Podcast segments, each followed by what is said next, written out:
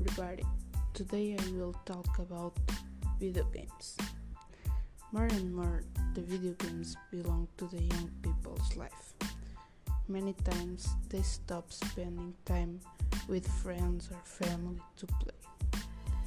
There are even cases in which spend 24 or 24 hours playing without seeing the light of day and they only leave the bedroom to get food or some don't even eat.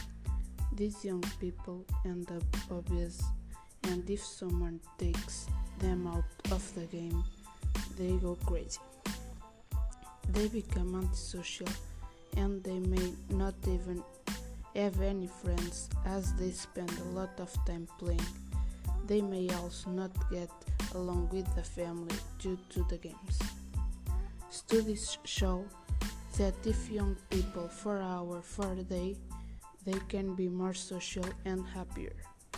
People who spend a lot of time playing can suffer of disease like mental illness and addiction has also been considered disease by the WHO.